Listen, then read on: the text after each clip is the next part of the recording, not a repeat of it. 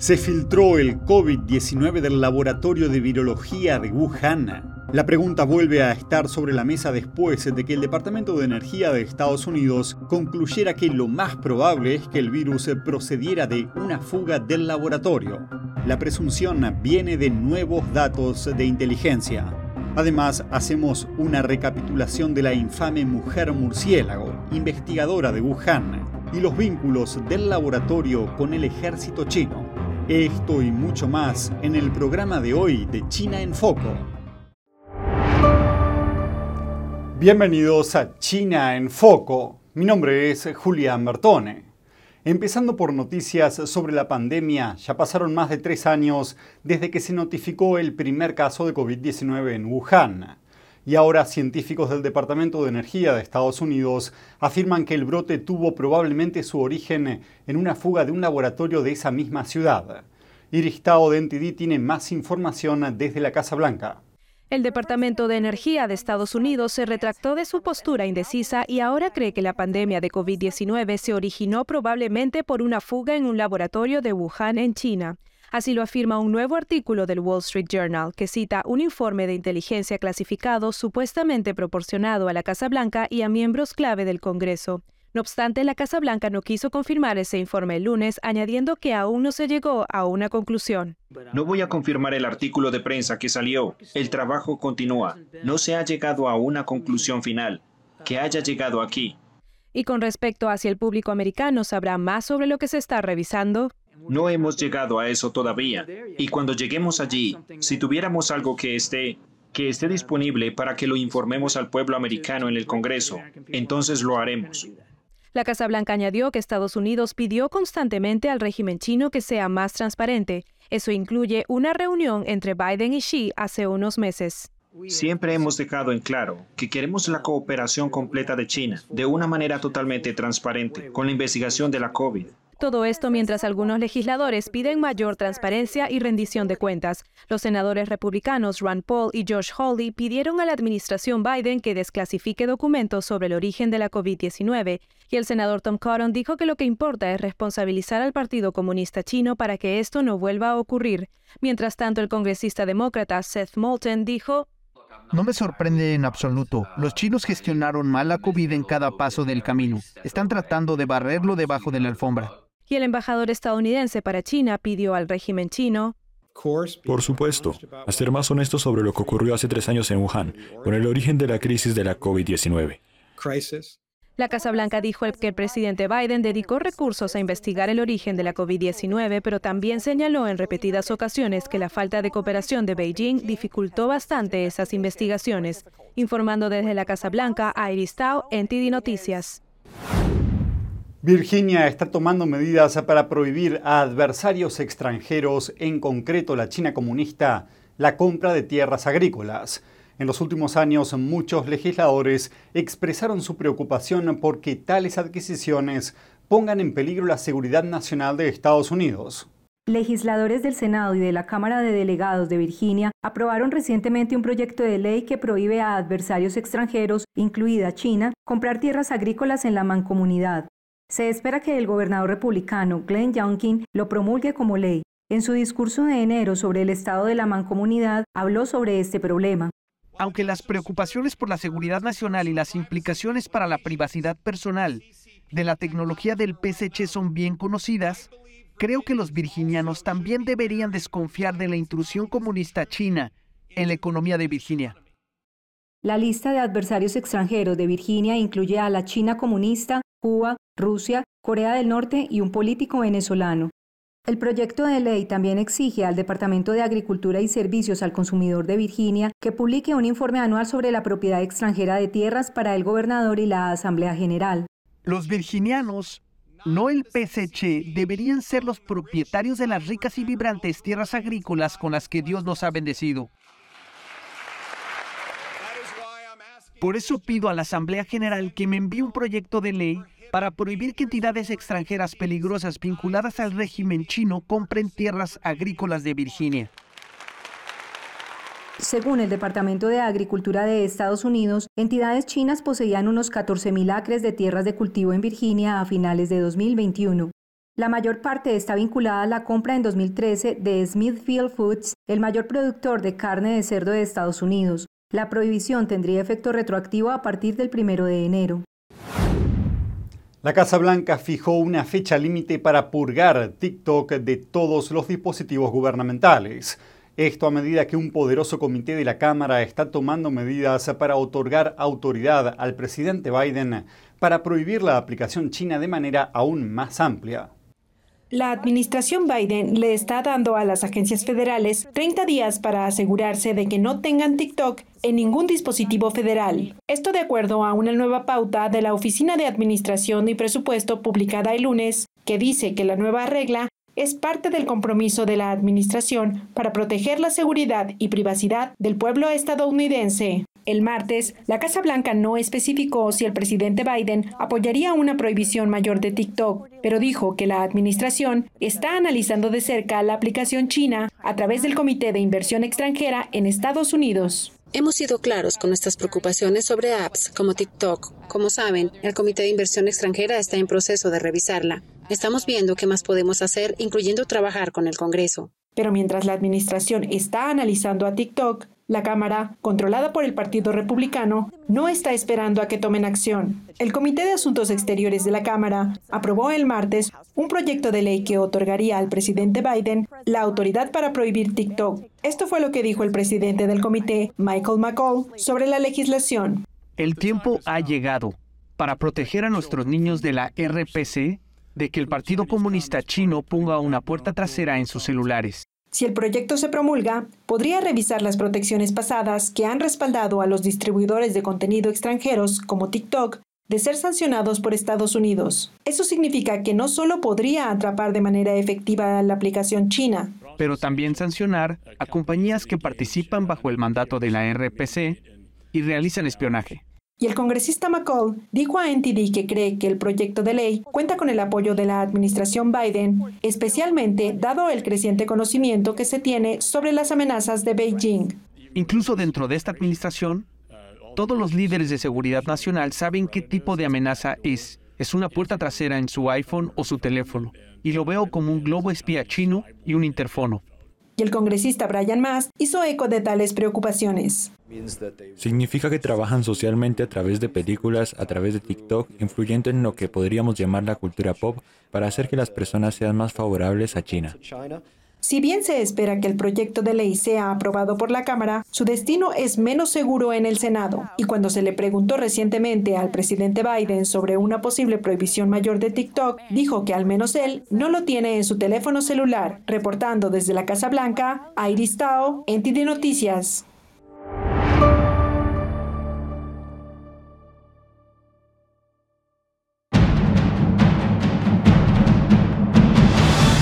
Espectáculo realmente importante para cada uno de nosotros.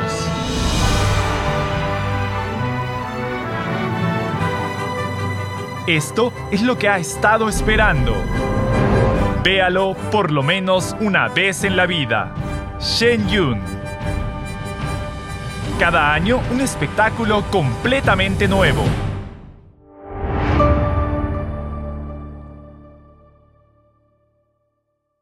Los esfuerzos de espionaje del régimen chino no se limitan a los globos espía.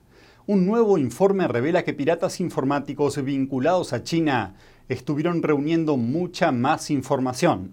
CrowdStrike, una empresa líder en seguridad cibernética, publicó recientemente su informe anual de amenazas globales. En él se identifica a los hackers vinculados a China como los grupos de ataques intrusivos más activos en 2022 dice que los grupos de espionaje cibernético vinculados a China atacaron 39 industrias en Estados Unidos y en todo el mundo. Casi una cuarta parte de los ataques fueron contra países de América del Norte. El jefe de inteligencia de CrowdStrike, Adam Myers, dijo, son endémicos en este momento, están en todas partes. En América del Norte, los hackers atacaron las siguientes industrias, ONG, gobierno, defensa, universidades, atención médica, aeroespacial, financiera, legal, tecnológica, seguros, industria e ingeniería, farmacéutica, telecomunicaciones y manufactura. El informe dice, estas intrusiones probablemente tenían la intención de recopilar información estratégica de inteligencia, comprometer la propiedad intelectual y promover la vigilancia de grupos objetivo. Todos estos son objetivos clave para los servicios de inteligencia del Partido Comunista Chino. El informe encontró que la región más atacada por los hackers chinos en 2022 fue Taiwán. En particular, las organizaciones de tecnología con sede en Taiwán fueron atacadas en forma desmedida. El informe concluye que el ciberespionaje sigue siendo un instrumento crítico para apoyar las ambiciones estratégicas y económicas del PSC. El Departamento de Estado de Estados Unidos condenó al régimen chino tras la muerte de un periodista encarcelado. El locutor de radio llamado Pang Sun estaba detenido en una prisión de la provincia de Sichuan en el suroeste de China por su creencia espiritual en la disciplina Falun Gong. Y esto fue lo que pasó. Pang Sun tenía 30 años cuando murió en diciembre del año pasado. La prisión en la que estaba encarcelado es famosa por su brutalidad contra los practicantes de Falun Gong. Este sistema de meditación espiritual, también conocido como Falun Dafa, es objeto de una campaña de persecución por parte del régimen chino desde hace más de 23 años. Pero antes de continuar, advertimos que algunas personas pueden encontrar perturbadoras las siguientes imágenes. Un amigo de Pang publicó imágenes de su cuerpo, visiblemente cubierto de cicatrices y magulladuras. Esto contradice directamente las afirmaciones de las autoridades penitenciarias de que murió de hipertiroidismo. Esta enfermedad está relacionada con el metabolismo y no causa cicatrices ni hematomas. Un portavoz del Departamento de Estado estadounidense respondió en una declaración escrita a The Epoch Times, diciendo que el departamento hace un llamamiento al régimen chino para que ponga fin inmediatamente a sus violaciones y maltratos contra los practicantes de Falun Gong, libere a los encarcelados por sus creencias y se ocupe del paradero de los practicantes desaparecidos. Añadió que el departamento considera todas las herramientas apropiadas para promover la rendición de cuentas de los responsables de violaciones y abusos contra los derechos humanos en la RPC y en otros lugares. RPC es la abreviatura de República Popular China. Hasta ahora Estados Unidos sancionó a 13 funcionarios chinos implicados en la persecución a Falun Gong en China. The Epoch Times publicó recientemente un artículo del fundador de la práctica espiritual Falun Gong, el señor Li Hongxi. El artículo está traducido del chino y se titula ¿Por qué existen los seres humanos?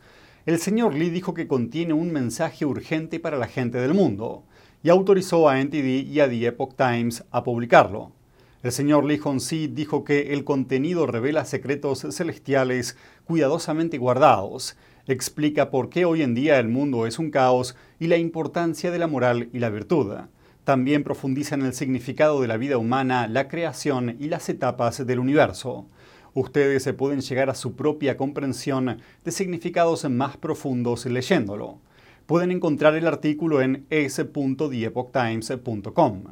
Y si lo desean, también pueden dejarnos un comentario con su opinión, que es de mucho interés para nosotros en la siguiente dirección contacto arroba. Nuevos detalles sobre el comercio mundial salieron a la luz antes de una audiencia en la Cámara de Representantes de Estados Unidos el martes. Miremos los detalles. Una declaración escrita revela que alrededor del 70% de todas las solicitudes de licencias de exportación que implican a China fueron aprobadas en 2022. La luz verde fue dada por el Departamento de Comercio y otras agencias gubernamentales. El subsecretario de Comercio para Industria y Seguridad está dispuesto a testificar ante el Comité de Asuntos Exteriores de la Cámara de Representantes para compartir estos datos. En una declaración añade que las aprobaciones de cualquier licencia que implique a China no son lagunas en nuestros controles y señaló que las solicitudes de licencia para China tuvieron un tiempo medio de tramitación de aproximadamente 77 días, un periodo que calificó de significativamente más largo que el tiempo medio de tramitación de aproximadamente 40 días para todos los casos. El Departamento de Comercio incluyó a cerca de 640 empresas con sede en China en su lista negra de comercio, conocida como lista de entidades. Estas empresas no pueden recibir bienes ni tecnología de Estados Unidos. Las tensiones entre China y Taiwán pasaron a primer plano y ahora aparecen en los radares de riesgo financiero. Analistas afirman que los gestores de fondos se están centrando en la amenaza de una invasión china a Taiwán y lo tienen en cuenta en sus decisiones de inversión. Por su parte, los gestores de fondo dicen que están respondiendo a preguntas de clientes acerca de las probabilidades de una guerra. He aquí por qué. El líder chino Xi Jinping aseguró en repetidas ocasiones que China buscará apoderarse de Taiwán por la fuerza si es necesario. Y la presidenta de Taiwán, Tsai Ing-wen, promete mantener la paz y evitar provocaciones, pero afirma que la isla se defenderá si es atacada. Ante esto, analistas señalan que la invasión rusa a Ucrania hizo que los inversores europeos se muestren especialmente recelosos. Dicen que no pueden permitirse nuevas pérdidas si estallara un conflicto en Taiwán, después de la situación de Rusia. Una guerra entre China y Taiwán también causaría estragos en las cadenas de suministro mundiales. El estrecho de Taiwán es una de las principales rutas marítimas entre Asia Oriental, Estados Unidos y Europa. Además, la isla es un actor fundamental en la producción mundial de microchips. Taiwán es desde hace mucho tiempo un punto álgido en las relaciones entre Estados Unidos y China. Estos lazos se tensaron aún más tras el derribo del globo espía chino que sobrevolaba a Estados Unidos. Las autoridades chinas celebran la victoria sobre la pandemia de COVID-19, pero los hospitales del país siguen repletos. Ante esto, el régimen chino dice que es culpa de la gripe. Miremos qué está pasando. Los CDC de Beijing afirmaron el miércoles pasado que la ciudad tiene más pacientes de gripe que de COVID-19. En la semana del 13 al 19 de febrero, la infección más común fue la gripe de tipo A. Poco después, el principal experto en COVID-19 de China declaró que básicamente la pandemia llegó a su fin en el país, calificándolo como una gran victoria. Pero ¿tiene esta supuesta victoria una base sólida? Videos compartidos en Internet demuestran hospitales que siguen repletos de pacientes. En otras regiones están surgiendo brotes similares en preescolares y universidades. Médicos y autoridades escolares sostienen que se trata simplemente de infecciones gripales. Sin embargo, algunos se preguntan por qué se están reinstaurando las medidas utilizadas para el control de COVID-19. Las escuelas de Shanghai, Ningbo y Tianjin suspendieron las clases debido a la supuesta gripe. Tengo colegas cuyos hijos van a guarderías allí. Normalmente una clase tiene más de 20 niños, pero estos días hay menos de la mitad. Los estudiantes universitarios volvieron a clase el día 25, pero actualmente no tienen clases. Otros temen que las autoridades estén utilizando la gripe para encubrir una segunda ola de brotes. Porque no es transparente, el Partido Comunista Chino bloquea la verdad, encubren el brote y todo tipo de datos, como el número de muertos, la tasa de infección, etc. Así que, ¿cómo podemos confiar en que esta pandemia haya terminado? Cabe destacar que tanto el COVID-19 como la gripe causan fiebre y dolor de garganta en sus primeras fases. Queda por ver qué virus provocó el repunte de casos actuales.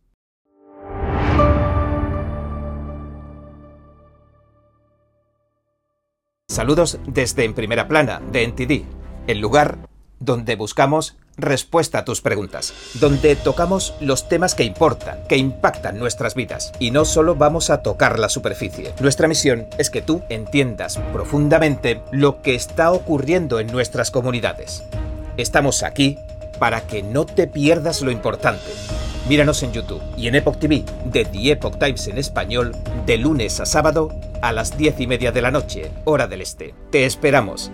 Hasta pronto.